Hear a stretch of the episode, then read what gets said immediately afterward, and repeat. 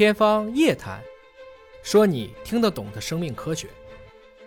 天方夜谭，说你听得懂的生命科学。各位好，我是向飞，为您请到的是华大集团的 CEO 尹烨老师。尹老师好，关心长寿这个话题啊，其实不光是人类啊，因为我们也关注到动植物的一些寿命。尽管物种不同，体型大小也不同，但是长寿的规律似乎人们还没有完全的摸到门径啊。比如说，有人说是不是体型越大越长寿啊？也不完全是这样。包括你说植物有一些的这个寿命啊，几百年、上千年，那比人的这个寿命、比动物的寿命都长太多了。这个规律到底是什么呢？自然杂志上发表了这样的一篇研究的文章，说物种寿命越长，找到了什么相关的规律性呢？就是它的突变率是越慢的。那么这是一项动物的研究，这项动物研究它的特别之处到底是什么？竟然可以在《自然》杂志当中啊有这样的一个篇幅去展示呢？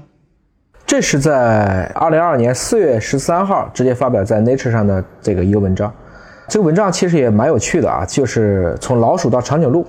十六种哺乳动物就是做它们的基因组。那最后证明了一个，其实也是在学界讨论了很久的这样的一个话题：一个物种的寿命越长，那么它发生突变的速度就越慢。这个其实会给出一个体细胞突变在衰老当中起作用，这是一个长期理论给了一个非常有力的一个支持。那么我们一般来讲呢，就是人为什么会老，或者说我们为什么会得肿瘤，很大程度上讲就是我们的遗传物质变了。这个呢，一般如果你生出来了以后，我们在每一代的体细胞的这种系代，它要不停的去分裂嘛，这个过程中就会产生体细胞突变。那这个体细胞的突变，实际上在生命体诞生了以后啊，你整个生命周期当中，所有的细胞当中啊，基本上它都会发生，只是有的快，有的慢。啊，这是一个自然的过程。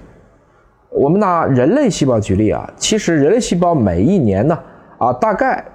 都会发生二十到五十个突变。这其中绝大部分突变，我们认为是中性突变，也就是说它这个是没有害处的。但其中如果在关键位置上产生了一些要害性的突变，啊，比如说我们经常说的肿瘤，那它可能就会导致这个细胞脱离细胞周期，变成一个癌细胞。从而影响到这个细胞以及周围细胞乃至组织，包括器官的正常功能。那么，体细胞的突变是衰老的根源所在吗？具体来讲呢，还不能给出一个这么样的盖棺定论的一个结论，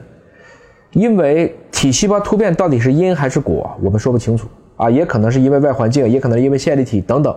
最后导致的结果是体细胞发生了突变。